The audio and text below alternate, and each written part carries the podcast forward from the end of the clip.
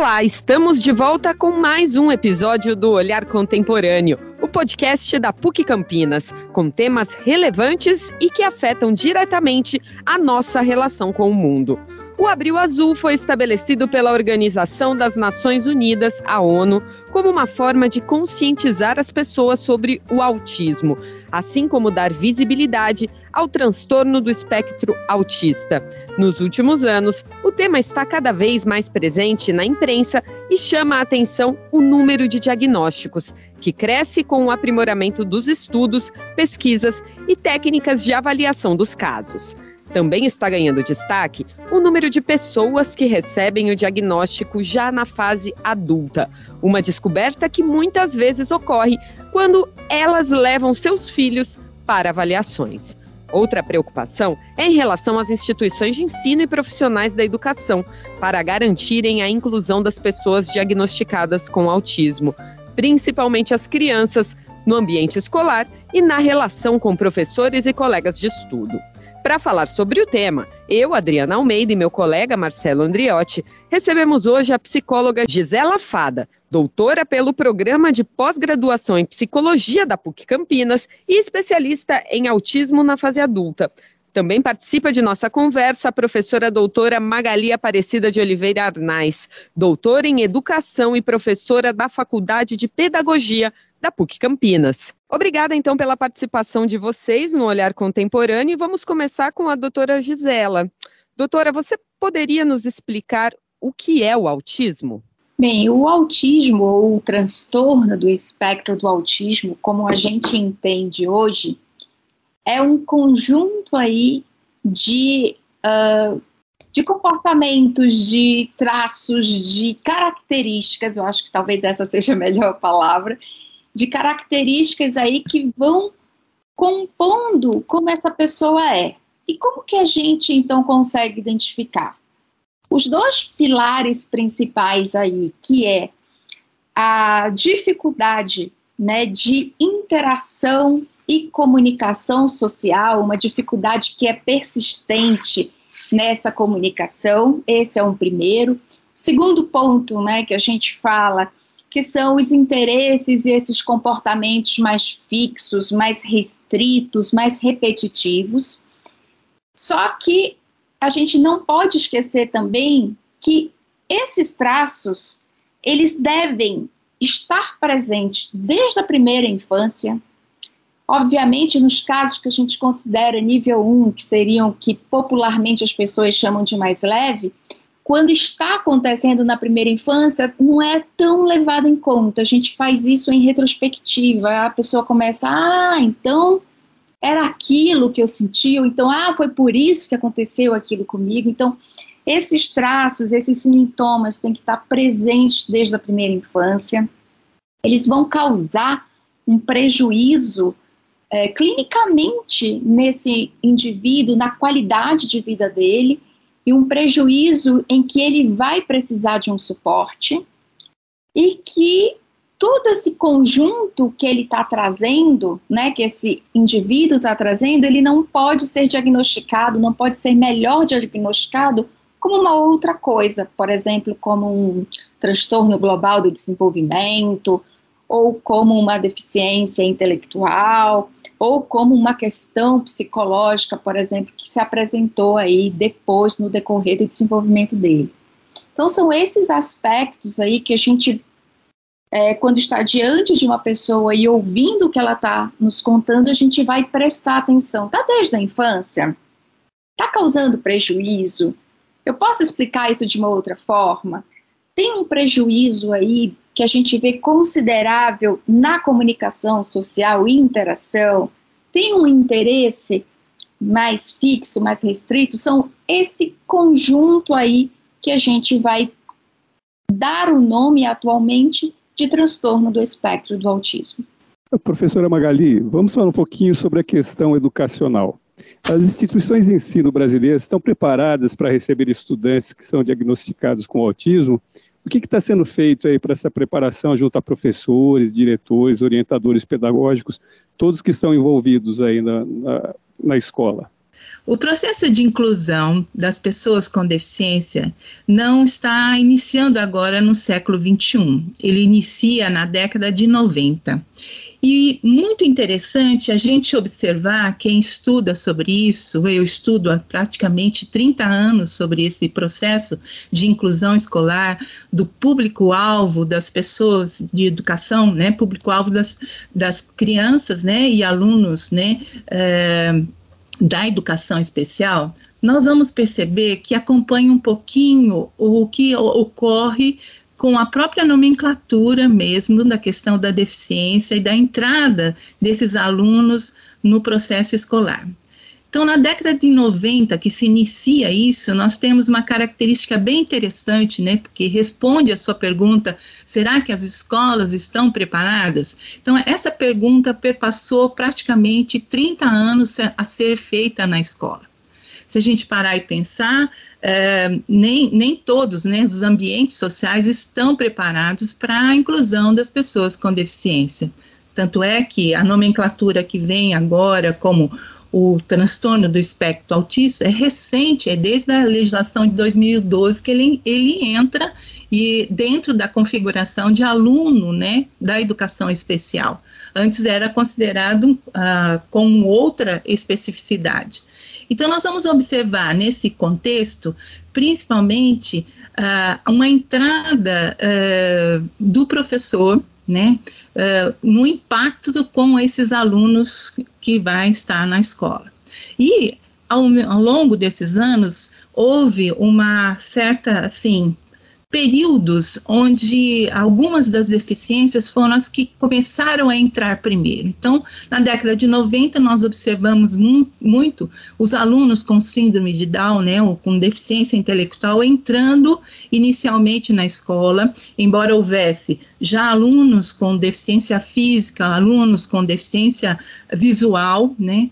Nós vamos observar que nos anos 2000 é a entrada dos alunos surdos e com isso as legislações vão acompanhando um pouco esse processo, dando subsídios legais, né, a esses alunos para dentro da escola.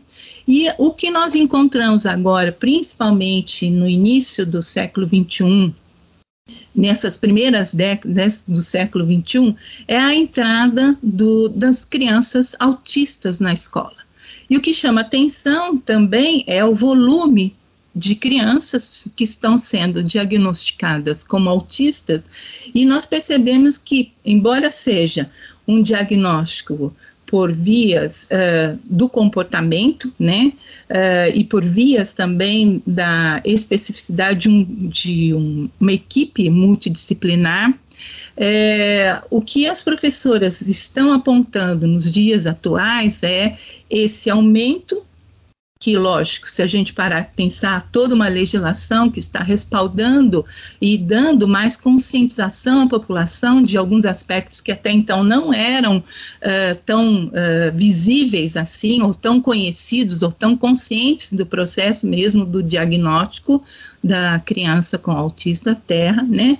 Nós vamos ver que isso está, uh, de certa forma, crescendo e a escola acaba por si só tirando, né, a partir dos professores, indo em busca de informações sobre como trabalhar com esse aluno.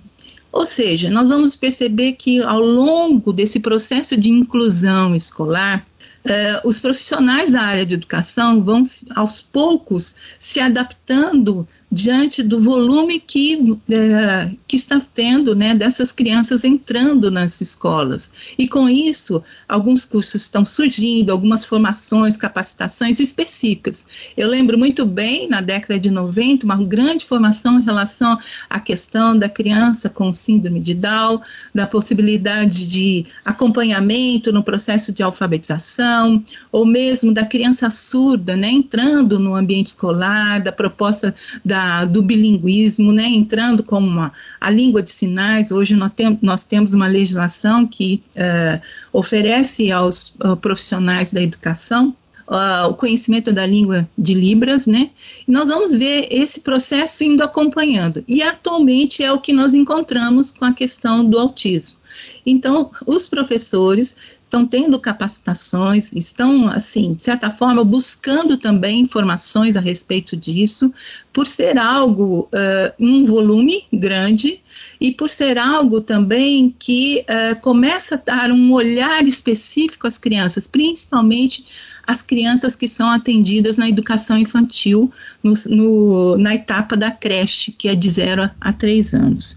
Então, eles estão se preparando sim para isso, mas é, de acordo com a, com a demanda que está vindo, né, que realmente ela é, ela é interessante em cada período, né, e com isso os professores vão constituindo essa formação aí ao longo desse, desse processo. É, é natural que a gente fale muito do autismo em crianças, né? mas eu queria que a, a Gisela comentasse um assunto curioso, é que muitas reportagens recentes estão mostrando que alguns pais estão descobrindo sinais de autismo depois de adultos, após levar seus filhos para a realização de avaliações médicas. Isso é comum, doutor? Há diferenças e há diferenças dos sintomas do tratamento do autismo para crianças e adultos? É, tem se tornado bastante comum, né? Tem até algumas pesquisas, inclusive aqui no Brasil, lá no Rio Grande do Sul, mostrando aí esses pais de crianças autistas que têm alguns traços que a gente pode identificar aí como um, um nome que está surgindo, fenótipo ampliado de autismo,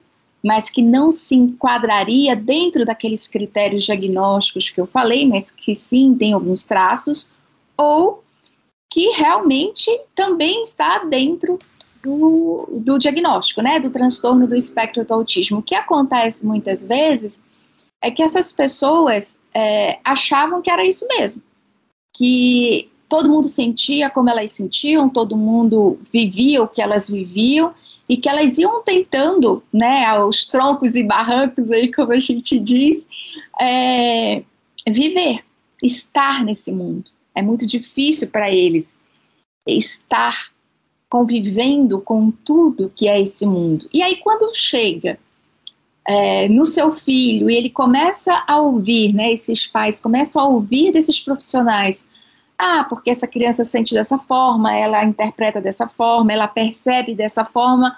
Aí o pai, não, peraí, mas eu também sinto isso, eu também vivenciei isso, então isso não é o comum de todo mundo? é sempre uma surpresa achar que nem todo mundo sente dessa forma. E aí então eles começam a se perceber muito semelhantes aos filhos, começam a, às vezes até rever a própria infância que ele não tinha condição de olhar para esse filho. E aí começa então essa busca por uma avaliação psicológica e em muitos dos casos chega assim, a ter esse diagnóstico também junto com o filho. E ao longo da vida, Marcela, é muito interessante, porque é, eu até tive uma roda de conversa ontem com os autistas né, do, do grupo que eu tenho, Conexão Autista, e eles estavam falando: olha, eu sempre fui rotulado ou de estranho, ou de fresco, ou de lerdo. Né? Então, tinha esses rótulos: ah, você é muito estranho, ah, você é muito esquisito, nossa, é, ai que frescura isso, que não pode isso, não pode aquilo. E depois a gente vai entendendo que tudo isso já compunha aí essas características do autismo. E complementando um pouquinho o que a professora está colocando, o interessante é que, por exemplo, Uh, com a chegada do diagnóstico, né, ou seja, o laudo chegando na escola, muitos desses alunos, que aconteceu com alunos que eram, uh, por exemplo, alunos que hoje estão na universidade, uns pouquinho, nunca foram diagnosticados antes, porque não tiveram essa oportunidade, eles comentam exatamente essa mesma coisa, né? Que, olha, eu, eu me considerava estranho, me com algumas pessoas me chamavam de folgado ou de algo assim que era muito lento, e hoje entendendo o que eu tenho pelo diagnóstico, isso é um, um universitário né, que a gente conversa com eles sobre isso, que tiveram um diagnóstico tardio, né, sobre algo, e o quanto isso é reconfortante para eles. Isso tem sido muito interessante também observar, é, por isso que nós vamos estar né, é, tá observando de uma maneira geral o quanto o diagnóstico é importante no sentido de trazer esse indivíduo, seja ele uma criança, seja ele um adulto, né, que esteja na universidade, a compreensão da sua especificidade. E não só isso, né? Porque, por exemplo, se for uma criança, ele entra é, inicialmente no público-alvo da educação especial com todo o aparato que isso oferece, né? Que também para o universitário também é importante porque às vezes está associado com alguma dislexia ou algo nesse sentido que até então ele se vê de forma diferente. É algo para a gente pensar que, tanto com crianças como com adultos, o diagnóstico é muito importante. E, e, já que a professora Magali falou em diagnóstico, eu queria continuar é, pontuando e, e, sabendo de vocês sobre pontos de vistas diferentes. Quais são as diferenças nos sintomas e também no tratamento quando a gente fala do autismo nas crianças e do autismo nos adultos? É, é importante a gente pensar, né, quando a gente está falando em criança e adolescente, a gente está fala, falando em fases de desenvolvimento que vão precisar, bem entre aspas, de mais apoio, né? Estou falando aí do desenvolvimento comum. Com o diagnóstico, é, a gente ainda precisa desse nome, né, diagnóstico, para dizer, ah, entendi. Então você tem precisa desse desse apoio. O diagnóstico hoje a gente entende de para entender quais apoios aquela pessoa precisa. Então, se eu estou falando dentro do autismo, a gente está falando aí em três níveis de apoio, um, um que é, precisa a criança ou adolescente ou adulto precisa de um apoio, precisa de um apoio que seria o nível 2 substancial, ou no nível 3 aí um apoio muito substancial. Mas que tipo de apoio a gente está falando? A gente está falando de apoios corporais, em que, por exemplo, é, a gente precisa pensar mesmo, né? Esse corpo está equilibrado, como é que ele está sentado, como é que ele está em pé, como, como que está esse corpo nesse espaço. E aí, desse espaço, a gente já vai pensando em apoios ambientais de som, de luz, de temperatura e apoios relacionais que pode ser a família, pode ser os amigos ou a sociedade, a universidade. Então, são esses tipos de apoio que a gente vai precisar mais ou menos ao longo desse nosso desenvolvimento. Para a criança e adolescente, é principalmente para a criança, é mais um apoio para conseguir se desenvolver, para conseguir é, atuar, né, realizar tudo, todo o potencial dela para o adulto, o diagnóstico ele chega como um catalisador da busca da identidade. É como se eles pudessem renascer com essa nova perspectiva de ser quem eu sou. Ah, eu sou dessa forma. Então, pensando aí no nível de desenvolvimento, quando a gente está pensando em crianças, são aquelas crianças que têm uma maior dificuldade de contato, ela não está aberta ao contato como uma criança comum, né, tem um certo desconforto corporal, até de não sentir mesmo o próprio corpo, então ela busca mais uma sensação ou ela recusa mais uma sensação, sempre na ideia de sentir esse corpo. Você percebe que não tem uma, re, uma reciprocidade aí é, na interação, por exemplo. Às vezes você até pergunta para a criança, a criança responde, mas ela não devolve, ela não consegue manter essa, essa, esse contato, essa conversa, você sente como se estivesse fazendo um esforço ali, né, para manter esse contato. Isso numa criança comum não acontece. A criança ela está aberta ali a esse outro, querendo observar, né? Hoje tem vários vídeos da internet que mostram bebezinhos ali nesse contato com o outro. Então a gente pensa dessa forma na, né, em bebês mesmo e aí, com o desenvolvimento, isso vai ficando cada vez mais evidente, porque com o desenvolvimento vem a necessidade cada vez maior de uma interação fora família, de uma interação fora é, aquele núcleo acolhedor familiar, para a escola, para a sociedade, para outros ambientes que começam a se tornar mais estranhos, eu não estou habituada.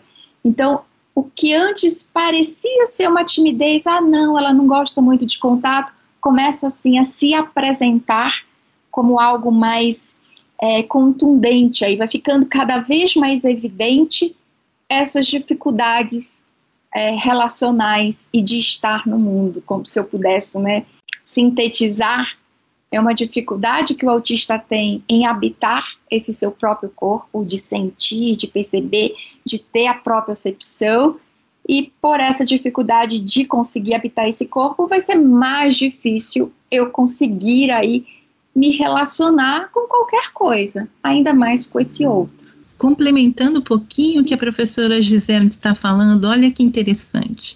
Vamos imaginar que, como hoje a educação infantil, ela é a primeira etapa da educação básica, então são crianças que estão iniciando muitas vezes, né, de acordo com a CLT, uh, consolidação das leis trabalhistas, pela licença gestante de uma mãe, né, que ela vai matricular o seu bebê numa unidade de creche, né, da educação infantil.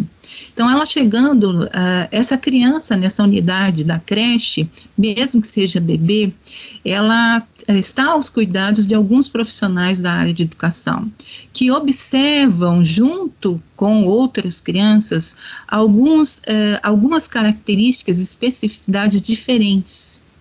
Daí tá a questão interessante que ocorre na educação, no processo de inclusão da criança autista, diferente de outras crianças, como crianças com síndrome de Down, que, crianças que têm algum comprometimento é, sensorial, como uh, deficiência visual ou auditiva, né?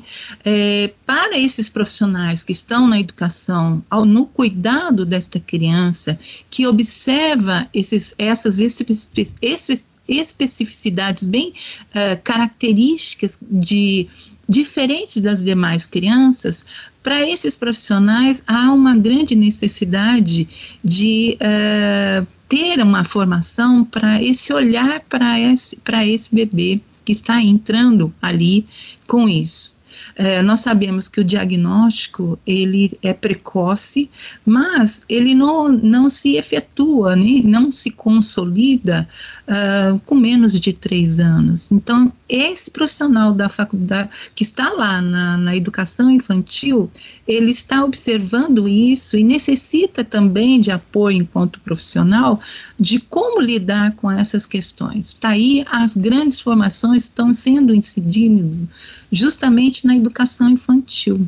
Porque a partir do momento que a, essa criança, de certa forma, ela recebeu né, um, um, um, diagnóstico vindo de uma equipe multidisciplinar, onde também compõe o relatório do professor que está ali acompanhando os detalhes desse esse tempo que ele está com essa criança, porque em, em média na educação infantil as crianças ficam quase oito horas dentro da unidade de educação infantil. Então o, o tempo de observação é grande desses profissionais eles são também preparados para essa observação. E eles também compõem alguns relatórios, né, eh, solicitados por esses profissionais que complementam, né, ou que efetivam o diagnóstico. Mas o um, interessante é que quando o diagnóstico se consolida, essa criança entra dentro da legislação, no, no âmbito da escola, como um aluno público-alvo da educação especial, respaldado juridicamente por várias legislações, onde, como disse a professora Gisele, dependendo do nível do suporte que ele vai ter, ele pode ter até um tutor, um acompanhante ou um cuidador mais próximo dele. Então, quando a gente fala dessa questão do autismo na educação, é, o novo que nós nos encontramos é esse processo, esse intervalo, né, que é entre o profissional da educação observar essas especificidades que estão aí, até o momento onde é diagnosticado. E mesmo assim, ele não pode, de maneira nenhuma, impedir o ou deixar essa criança aguardando ó, a, o processo educacional enquanto se recebe o diagnóstico. Muito pelo contrário, ele também está atuando. E com isso, a criança tem ganhos. É até interessante isso observar os ganhos que ela está tendo o, pelo fato dela estar dentro de um processo de socialização até precoce. Então, observa-se que crianças estão avançando nesse processo, mesmo não tendo ah, o diagnóstico em si. Mas a partir dele, a gente não pode esquecer que essa criança entra em todo o suporte jurídico que a própria questão é, legislativa oferece para ela, principalmente no âmbito educacional. Queria acrescentar, que eu achei tão interessante, é, isso que a professora trouxe, né? Da, dessa educação infantil, porque muito vem da educação infantil. São os professores os primeiros que sinalizam aos pais: olha, o desenvolvimento do seu filho não está é, tá diferente, está destoando um pouco do desenvolvimento das outras crianças, justamente por isso, porque eles estão com um conjunto de crianças ali em que eles passam muito tempo com essa criança, então é mais fácil para o professor, às vezes, perceber. Né, ele ser esse ponto aí de sinalização, olha, tem algo aqui. A maioria das crianças que chegam para mim do consultório, quem a, a, primeiro apontou foram os professores. É lógico que os pais sentem né, que tem alguma diferença, mas ah, pode ser o jeito, pode ser aquilo, foi levado ao médico e não viu. Mas os professores, normalmente, na minha experiência, são os primeiros que apontam aí essa, essa divergência no desenvolvimento? Porque uma das coisas que ah, os professores estão colocando quando a gente faz formação com eles em relação a essa questão, né, é, é justamente isso de, é, de serem ouvidos pelos profissionais da, que fazem o diagnóstico uh, dos seus relatórios que eles, porque não são todos os profissionais que solicitam. O professor eh, que está na educação infantil, ele observa, como disse a professora Gisele, essa é, algo estranho, essa especificidade aí, em comparação com as demais crianças, isso é ruim, sem dúvida, mas o professor, ele também sabe da, dos históricos de todas as crianças que estão ali, né? Ou seja, ele monta uma ficha de avaliação, ele tem isso como a sua atribuição dentro da sua função na educação infantil. Tanto é que a sua avaliação é totalmente distinta do ensino fundamental. A avaliação é o acompanhamento do desenvolvimento, então, é relatórios que são feitos sobre esse desenvolvimento uh, de forma bem detalhada. Alguns profissionais solicitam, sim, profissionais do campo da saúde que fazem, né, eh, solicitam eh, o relatório, mas muitos eh, ficam, às vezes, só no encaminhamento do professor para que a família vá buscar algo, né, para entender esse processo que se encontra. Vamos pensar no quando um, um, o diagnóstico vem com um autismo nível 1, ou seja, mais leve, né, que pode levar a, a, a, alguma confusão com, com, a, com um momento histórico, por exemplo, da criança, como a perda de um familiar ou algo assim. Então, nós observamos muitas coisas que uh, a importância, né, como disse a, a professora Gisele, são esses os primeiros profissionais que apontam aos pais a ida, a busca por algum, né, por, uh, pela um acompanhamento, uma especificidade ou um diagnóstico em relação àquilo que eles estão observando. Mas também são esses mesmos profissionais que teriam condições de, de estar também, é, pra, por meio dos seus relatórios, identificando algumas coisas, algumas especificidades bem interessantes, porque conhecem, estão muito mais tempo com essas crianças. Né? É, eu acho que aí é um, um olhar é, importante agora, né, dos, dos profissionais que fazem o diagnóstico, de levar em conta a, o olhar do professor que está lá na educação infantil, que está no ensino fundamental e que está muitas vezes até na universidade, como eu falei, né, uh, por alguns uh, alunos que não passaram por esse processo anterior, porque isso está bem recente, né, a conscientização do, da questão do autismo é bem recente, então as pessoas como a gente falou, sentiam-se uh, estranhas, né? E de repente foram agora adultos diagnosticados, né? E com isso elas trazem uma certa tranquilidade até para elas. E é tão interessante isso porque para eles não é um estigma, né? Como algum, a gente estudava de algumas uh, questões da deficiência, né? Da diferença como um estigma. Para eles, para de certa forma, é um conforto no sentido de entender que há uma especificidade particular minha. Isso é interessante.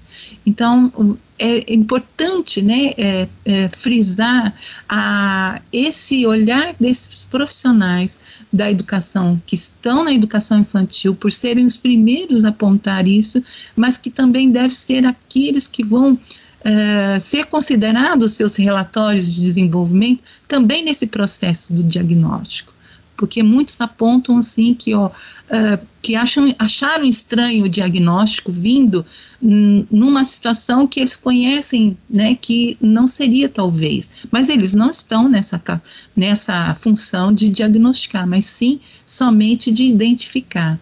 Por isso acho que é importante levar em conta esses relatórios que os professores fazem, né? Interessante a, as colocações e, e e a constatação de vocês, né, que, que estão é, em contato aí quase que diário com, com essas pessoas, né, e com o assunto. Agora, Gisela, a mídia tem abordado o autismo cada vez mais com frequência. É, há um crescimento nos casos nos últimos anos, é, pelo menos pela nossa percepção. É, depoimento da professora Magali também sobre a preparação das escolas nos últimos anos e dos profissionais envolvidos na educação tem aumentado cada vez mais por causa do crescimento dessa demanda, mas é, o que vem ocorrendo? É um crescimento real nos casos ou um aprimoramento das técnicas de diagnóstico? Essa discussão ela já vem há alguns anos, né? O que está acontecendo? Deixa eu tentar separar em aumento diagnóstico dos diagnósticos de autismo e aumento dos casos de autismo. Acho que são duas coisas em separado. Se eu for falar de um aumento do diagnóstico de autismo, sim, a gente está tendo um aumento de, de diagnóstico se a gente for pensar exatamente nisso que você falou. Tem uma maior informação em todos os âmbitos, desde, seja profissionais, seja da própria sociedade. Tem um, uma ampliação também, uma melhor especificação desde 2013 do DSM-5, que depois isso se propagou aí para outros, como a CID-11, por exemplo, né, a Classificação Internacional de Doenças da OMS. E tudo isso está é, tá trazendo um conhecimento maior. O que eu percebi, principalmente nessa pandemia que a gente está falando aí, a gente está em 2023, né? Falando de 2020 para cá, onde eu percebi, principalmente aqui no Brasil, esse aumento do diagnósticos em várias faixas, mas principalmente na, na idade adulta, é um fenômeno interessante, porque com a pandemia a gente foi para as redes sociais, a gente quis ali tentar de algum contato, já que a gente tinha essa restrição de contato. E aí é importante a gente pensar no que a professora Magali falou, a nível de desenvolvimento, essa, esses bebês que nasceram durante a pandemia. Esse é o caso, a parte aí que a gente já está sabendo que está havendo um atraso aí do desenvolvimento. É, mas voltando aqui aos adultos, eles, eu percebi muito fortemente é, um aumento de adultos autistas colocando as suas experiências na internet, nas redes sociais. Aquelas pessoas que só se achavam estranhas, só se achavam, ai, frescura, ah, porque eu sou difícil, porque eu sou esquisita, começaram a ouvir a história de outras pessoas e dizer, nossa, eu também sinto dessa mesma forma. Opa, então, será que eu também sou autista? Então, essa troca de experiências que aconteceu, que eu vi muito esse boom durante a pandemia, também levou essas pessoas a procurarem saber, então, opa, pode ser que eu não seja quebrada. É muito, eu escuto muito essa frase, principalmente a partir da adolescência. Eu tô quebrada. diz ela, é, eu não funciono, eu não funciono como as outras pessoas, eu estou vendo as outras pessoas, para elas é mais fácil, para mim é mais difícil. Esse é um relato que começa muito aí com os 11, 12 anos, quando eu estou saindo da infância e entrando para esse mundo que eu preciso ter mais interações, em que eu preciso criar os grupos, né, de identificação que a gente vê tanto na adolescência. Então teve, eu entendo, esse aumento do di diagnóstico por causa dessa ampliação do diagnóstico, dessa essa caracterização aí do DSM-5, que se tornou uma base muito importante. Nós temos uma ampliação da conscientização da sociedade em geral, seja profissionais ou pais ou familiares, e também essa troca, eu vejo muito dessa troca de experiências que hoje a internet proporciona e que isso fez com que outras pessoas despertassem. Agora, será que a gente pode pensar realmente num aumento de casos? Essa é uma pergunta que eu não consigo responder ainda, mas a gente sabe que uma das bases do autismo é grande parte herdada, né, da genética, da herdabilidade. E aí, voltando àquilo que vocês me perguntaram antes, né, os pais estão descobrindo o diagnóstico dos filhos, a gente começa a ver uma ligação, né, uma herdabilidade aí em determinadas famílias que antes a gente ainda não tinha esses dados para ver. Então fica aí essa questão ainda dessa forma. E acho que eu gostaria de complementar uma coisa bem interessante que a professora Gisele colocou. Veja, embora haja essa questão uh, do aumento da conscientização, das trocas, né, via mídia, nós temos também uh, uma legislação que vem específica para o autismo. Então, vamos pensar a lei número 12.764, 12 chamada Lei Berenice Piana. Ela é chamada assim devido a essa mãe ativista, né, com filho autista, ela mesmo uh, pleitear junto, né, a questões federais, a, a possibilidade de uh, de ter os direitos estabelecidos das pessoas uh, com autismo no Brasil. Então, ela é uma lei de 2012. Como disse a professora Gisele, nós vamos estar vendo aí em 2013 o DSM-5, né, que vai configurar mais, dar mais detalhes sobre a questão do autismo.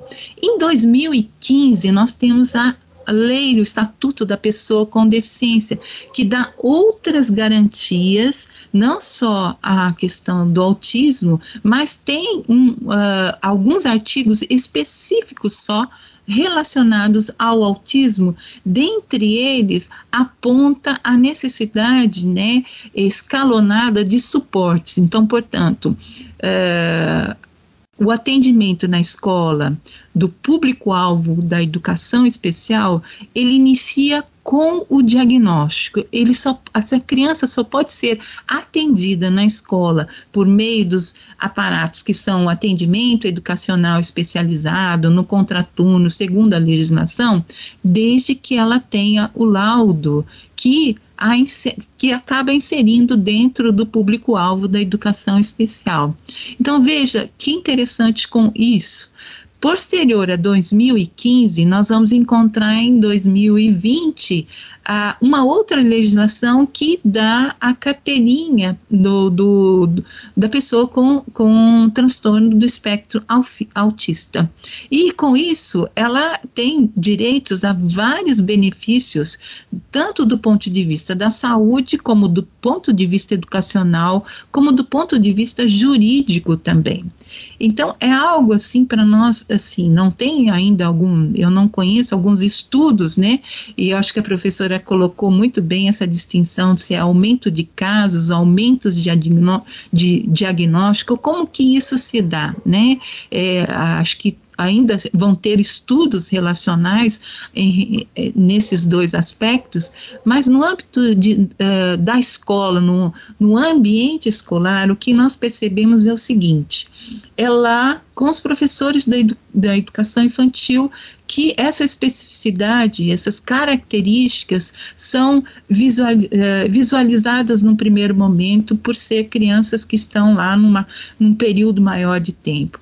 Ao mesmo tempo, nós observamos que essas crianças só podem entrar dentro desses aparatos de direitos aí que as legislações desde 2012 está apontando e cada uma maior ainda. Nós vamos ver, por exemplo, saiu um manual recente da Secretaria de Educação do Estado de São Paulo sobre todos os direitos em todos os âmbitos para as pessoas com uh, transtorno do espectro autista. Então, nós vamos ver que a, a legislação está garantindo muitos elementos aí, né, subsidiando várias coisas em, em relação a isso, desde que tenha o diagnóstico. Então, o diagnóstico é a entrada para esse processo de direitos. É, e que aí talvez justifique também a necessidade de, de, de ida para esse, essa parte, que é a busca pelo diagnóstico.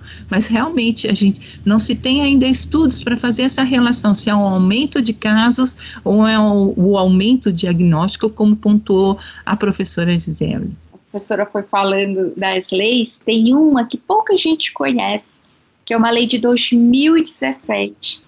É a Lei 13.438, que essa lei, que inclusive já entrou né, no, no ECA, no Estatuto da Criança e do Adolescente, que ela determina que nos primeiros 18 meses de vida, em uma consulta pediátrica, seja também avaliado um risco de desenvolvimento psíquico é, a gente, eu vejo aqui no Brasil que a gente está amparado por várias leis, mas juntamente com essas leis, eu ainda sinto falta de ir o conhecimento tanto né, para esses profissionais, por exemplo, da consulta pediátrica, ou é, dos profissionais da saúde, ou dos profissionais da educação ainda eu sinto falta de chegar mais essa informação, ok, eu tenho essa pessoa que é autista que está aqui comigo, seja em que ambiente for, se for educacional ou de saúde, e como que eu posso facilitar esse desenvolvimento, como que eu posso ajudar essa pessoa a se desenvolver. Isso ainda a gente precisa caminhar bastante. Professora Magali, além dos profissionais de educação, as escolas também estão preparando os estudantes a aprenderem a, a tratar seus colegas com diagnosticados com autismo. E se, se estão, o que está sendo feito? Como que é esse processo aí de educação dos estudantes? É, isso é interessante, né? Vamos chamar é, entre os pares, né? São os, os, alunos. Quando a gente pensa na educação infantil, onde ocorre isso, para as crianças, é, elas são extremamente acolhedoras e a diferença não é a marcada ali. Né? Todas as crianças, elas percebem até se tem alguma criança com uma alimentação um pouco mais é, severa a, a, a possibilidade de que essa outra criança ajude essa criança é muito grande na educação infantil. No ensino fundamental, que é a partir dos seis anos, né, são os nove anos do ensino fundamental, nós vamos verificando que gradativamente vai, vai construindo-se um, uma espécie de preconceito e a gente sabe que, quando estuda a questão da diferença, da diversidade, que o preconceito ele origina principalmente da ignorância que está aí, tá aí, da informação que está na mídia, vir também em forma de, uh, de ações para com os estudantes sobre isso. Né? Isso a partir do ensino fundamental, principalmente o fundamental séries finais, que é do sexto ao nono ano, que é o pré-adolescente, porque aí a incidência de bullying é muito grande entre os pares ali. Né, entre os próprios alunos. E nós observamos que essa temática do autismo, ela só é tratada quando dentro da sala de aula tem um aluno. Fora isso, se não tem, quando chegar esse aluno, essa temática vai ser tratada, o que não deveria. O que deveria fazer parte de toda a questão que nós trabalhamos, né, na escola como um todo, que é a formação de cidadãos, da civilidade, da, né, as competências socioemocionais, né, a empatia, a solidariedade, essas uh, relações devem, né, esses conceitos, conhecimentos devem estar permeando ali. Quando eh, ocorre no ensino médio, também isso eh, se processa da mesma forma que o ensino fundamental. Eh, o preconceito vai se instalando por conta dessa ignorância, chegando à discriminação que a gente observa que é a, o fator de não inserção no grupo, não, não colocação desse, de, é, desse aluno dentro das atividades que estão ali. Tanto é que a, a gente observa, como disse a professora Gisele, uh, o quanto eles vêm colocando a sua fragilidade no sentido de a não aceitação do grupo em si. Né? E na universidade, uh, o que nós observamos, o mesmo procedimento do ensino médio, mas aí, por isso que para esses, uh, esses adultos, o diagnóstico passa a ser algo confortante no sentido de que eu estou entendendo o que está se passando comigo como uma especificidade e não como um déficit, não como uma deficiência em si, né, caracterizando um déficit ou algo nesse sentido, mas como uma especificidade. É, e aí, de novo, né, o assunto só é tratado quando tem um, um dos alunos na, na, sala de aula. O professor é sensível o suficiente, é lógico, para tratar com isso. Na universidade, é, eu enfrentei isso também como professora, no sentido de que é, era difícil o aluno entrar em grupo, em participação de grupos, né, é, de forma espontânea. Nós tivemos que atuar de uma outra forma, uma outra forma de conscientização, para que a participação dele em grupo se efetivasse. E a partir do momento que ele recebeu o diagnóstico adulto, hein, né, sobre isso, mesmo que seja uh, acompanhado de outras coisas, ele conseguiu Uh, se falar sobre isso, e ao falar sobre isso, para os demais que estavam lá, foi muito importante. Então, aí está a formação no sentido de que a própria pessoa, a voz da pessoa, com autismo, falando sobre as suas especificidades, sobre as suas, uh, uh, o seu potencial, a sua, uh, ou a, a, a, os seus desafios né, relacionais que estão aí, o quanto isso é enriquecedor para a formação das pessoas. É, é algo para nós pensarmos, né, realmente é, deveria ser um, uma ação de forma conduzida de forma diferente, né? Mas infelizmente ela ocorre dessa forma. Né? É, quando se tem é, na, no ensino fundamental é o próprio professor, professor que faz esse, esse trabalho. Já na universidade é a voz do próprio aluno que nós verificamos que tem um efeito bem marcante. Como a professora Gisele contou a respeito dos grupos fazendo trocas né, sobre as suas especificidades, o quanto isso é importante. Legal, e a gente já está caminhando aí para o final, mas antes, uma última pergunta que é até em forma de orientação, né? Como os pais, os familiares, professores, amigos podem ajudar uma criança com autismo a se desenvolver e a se integrar melhor na sociedade? É, como eu falei antes, a gente primeiro tem que pensar aí nesse corpo. Né? Então, a primeira coisa nesse apoio ambiental, né? Observar o que essa criança busca. Então, se ela busca, por exemplo, mais luz, ou se ela busca mais calor, ou, ao contrário, se ela recusa o calor, ela se sente muito mal ou muito som. Então, é sempre perceber aí o que a gente chama desse perfil sensorial para que a gente possa ajudar essa criança a se regular e equilibrar esse corpo, ao mesmo tempo que a gente vai mostrando para esse autista, olha, você percebe que você ficou mais irritado? Será que é o calor, né? De trazer mais consciência sobre si mesmo. E aí vem esse apoio relacional.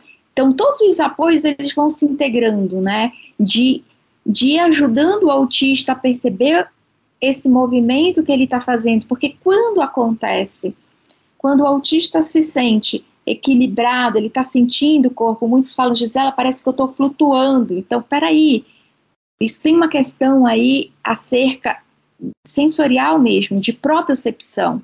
Quando a gente pensa, por exemplo, no tato, o tato não é só o toque.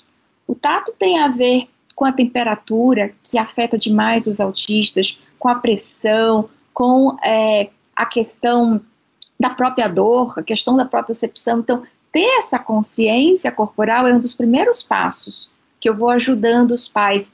E são, às vezes, o que mais gera um comportamento aí que a gente não entende. Nossa, do nada ele fez isso. Não, não foi do nada. Foi ocorrendo uma sobrecarga que a gente não foi percebendo, que o autista não foi percebendo. Então, é importante, para facilitar esse desenvolvimento, esse primeiro olhar aí para esse corpinho do autista e como que ele está se integrando. A partir daí é que ele vai estar tá disponível, por exemplo, para aprendizagem, para olhar para esse outro, para se relacionar, para estar, mas para entender das emoções, para entender dos sentimentos. Mas esse é um segundo passo. Às vezes a gente está é, trocando aí e deixando o autista é, querendo que ele haja, que ele se comporte de uma determinada maneira. A gente precisa entender que eles sentem o mundo de uma forma diferente e esse mundo é percebido e interpretado de uma forma diferente, e por isso eu vou agir de uma forma diferente. Então, o que os adultos sempre me falam, Gisela, eu queria ser aceito, eu queria ser ouvido. Parece que eu falava e ninguém me ouvia, dizia: ah, não, é frescura, ah, não, isso é isso, isso é aquilo. Não, eu quero ser ouvido, eu realmente estou sentindo isso, eu quero ser aceito, eu quero poder ser eu. O diagnóstico traz um pouco disso, né?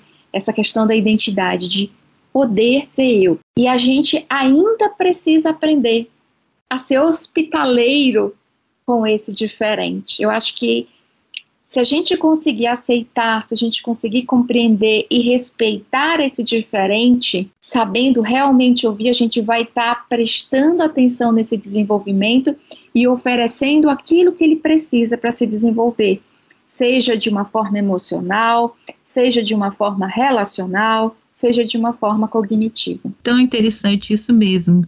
Na educação infantil, quando a gente vê, né, de zero a cinco anos, é, os campos de experiência são os eixos de formação, né, ali de brincar. Então, realmente, o educador nesse primeiro momento, ele tem que ter um olhar e uma escuta sensível para essas experiências, né, que você apontou que são é, diferenciadas e esse educador tem que compreender isso.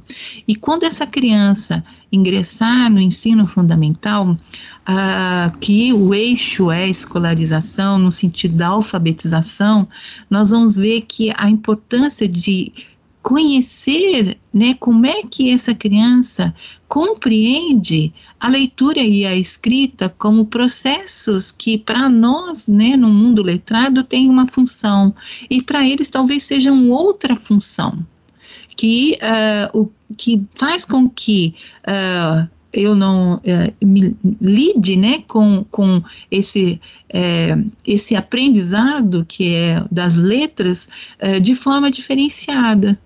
Né? E aí, com isso, que o, o professor, no seu olhar, não vá é, abandonar essa criança nesse processo, mas esteja um olhar específico para entender que ele é no, gradativo, que ele é, é, específico de cada um, porque cada uh, criança, mesmo sendo diagnosticada como autismo, tem o seu uh, desenvolvimento nesse processo bem específico e individual, e com isso, uh, algumas ações que o professor fizer no coletivo, ele não pode esquecer que Uh, que o seu aluno que está ali, autista, ele vai, de certa forma, uh, corresponder em algum momento, mesmo que não seja naquela uh, especificidade ou daquela condição que foi proposto por aquele professor. Então, de certa forma, um olhar sensível, uma escuta para esse indivíduo enquanto pessoa, como a professora disse mesmo, né? Uh, esse olhar de acolhimento, de hospitaleiro, ou seja, né, de acolher esse que, é, de certa forma, apresenta um processo de aprendizagem diferenciado uh, e não olhar com um olhar, um olhar que muitos, né, quando são adultos falam, né, é, com alguns estigmas que vieram dessa fase, né, é, de lento, demorado e coisas que vêm nesse nível, né, é, mas o olhar do professor para a sua especificidade é algo importante. Tá ótimo, nós estamos quase terminando esse episódio, mas espere mais um pouquinho aí, porque as nossas especialistas ainda vão deixar algumas dicas de conteúdo sobre este tema. Eu gostaria então de agradecer novamente a professora da Faculdade de Pedagogia da PUC Campinas, Magali Aparecida de Oliveira Arnaz, e a Gisela Fada, doutora pelo Programa de Pós-Graduação em Psicologia da PUC Campinas. Ajude-nos a construir nossas próximas produções. Participe pelo e-mail podcast.puc.puc-campinas.edu.br. E agora vocês ficam com as dicas do olhar. Como dica, eu colocaria assim a importância das pessoas conhecerem as legislações respectivas, né, referente ao autismo, principalmente os profissionais da educação e outros profissionais de áreas afins. E tem também uh, uma série de cartilhas bem interessantes que atendem a, a, essa, a, algumas informações, né, ao público, tanto pais, né, familiar, a, a, família, como também aos educadores de uma maneira geral, né, ou e ou profissionais que trabalham em outros ambientes. Mas uma dica também interessante que eu aponto, no caso, se você é um coordenador, um gestor de uma escola que vai trabalhar com a formação dos seus professores, há uma animação, né, uma longa-metragem em stop motion que é chamada Mary Max. É um desenho animado, lógico que é um desenho animado que eu coloco para adultos aqui, né? É, que trata essa questão do autismo, é, focando mais na síndrome de Asperger, é, mas com alguns elementos bem interessantes para fazer algumas discussões entre os professores, no sentido de afinar esse olhar, esse olhar, essa escuta, este acolhimento para esses. Ah, essas pessoas, esses alunos que estão no ambiente escolar, que requerem né, desses profissionais é, essa escuta e esse olhar atento. Eu gosto muito, né, se a gente de ouvir os autistas na fonte. É, foi assim que eu comecei a minha trajetória, foi assim que eu fui aprendendo sobre o autismo com os autistas. Então eu vou indicar um podcast que eu gosto muito, que é Introvertendo, Inclusive, quando eu ia de São Paulo para Campinas, lá para PUC, quando ainda estava no, no doutorado ali, eu ia ouvindo esse podcast, Introvertendo, que se chama.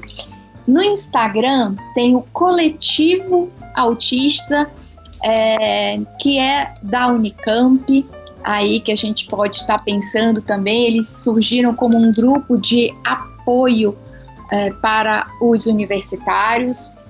Pensando em livros, a gente tem o Cérebro Autista, da Templin Grandin, que eu gosto muito, ou o livro dela, que infelizmente já está esgotado, mas eu gosto muito, é Uma Menina Estranha, também da Templin Grandin, e Olhe nos Meus Olhos, outro livro que eu gosto muito, do John Robson. São além né, de filmes e livros, filmes e séries que tem vários hoje, mas esse, esses são tanto o coletivo Autista BR, que é um perfil no Instagram, quanto o podcast Introvertendo, quanto esses livros que eu falei, não são baseados em ficção, são pessoas autistas que falam e descrevem as suas experiências. Eu acho que esse é um bom caminho aí para a gente começar a aprender sobre isso, a aprender sobre essa diversidade de experiências humanas.